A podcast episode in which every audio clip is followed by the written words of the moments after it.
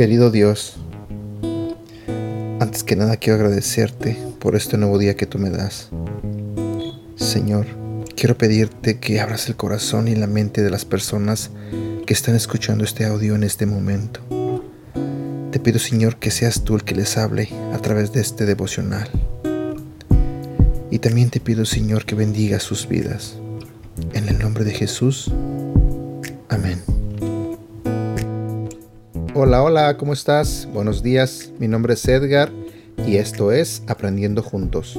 Nuestro tema de hoy se titula Mantente enfocado.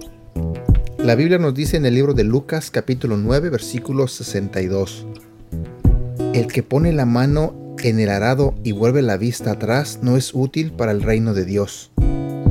Dios tiene una vida increíble planeada para ti, pero Jesús dejó en claro que debes mantenerte enfocado el diablo se dedica a sacarte fuera del juego.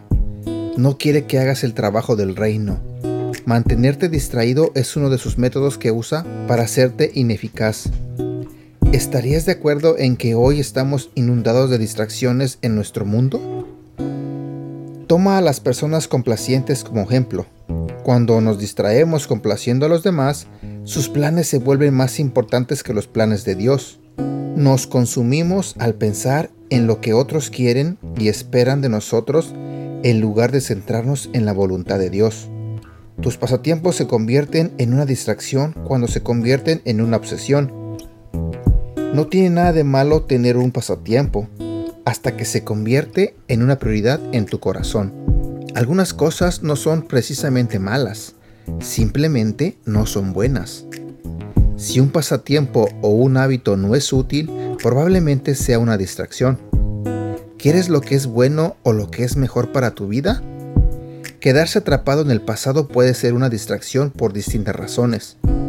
Puedes quedarte atrapado recordando los buenos tiempos del pasado, ignorando oportunidades dadas por Dios en el presente. Por otro lado, es posible que te sientas abrumado por el arrepentimiento y no puedas avanzar. En cualquier caso, el pasado es una prisión cuando te impide centrarte en la obra de Dios hoy.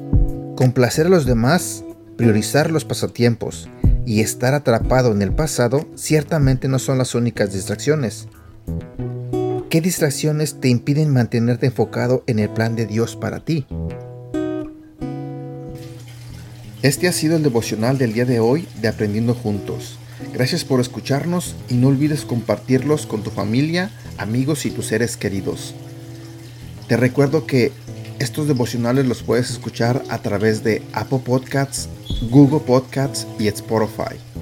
Y te invito a que nos sigas en nuestro canal de YouTube Devocionales Aprendiendo Juntos. También te invito a que nos hagas like en la página de Facebook Aprendiendo Juntos, donde estaremos compartiendo todos estos devocionales y más. Y síguenos en nuestra cuenta de Instagram arroba devocional aprendiendo juntos. Que tengas un buen día.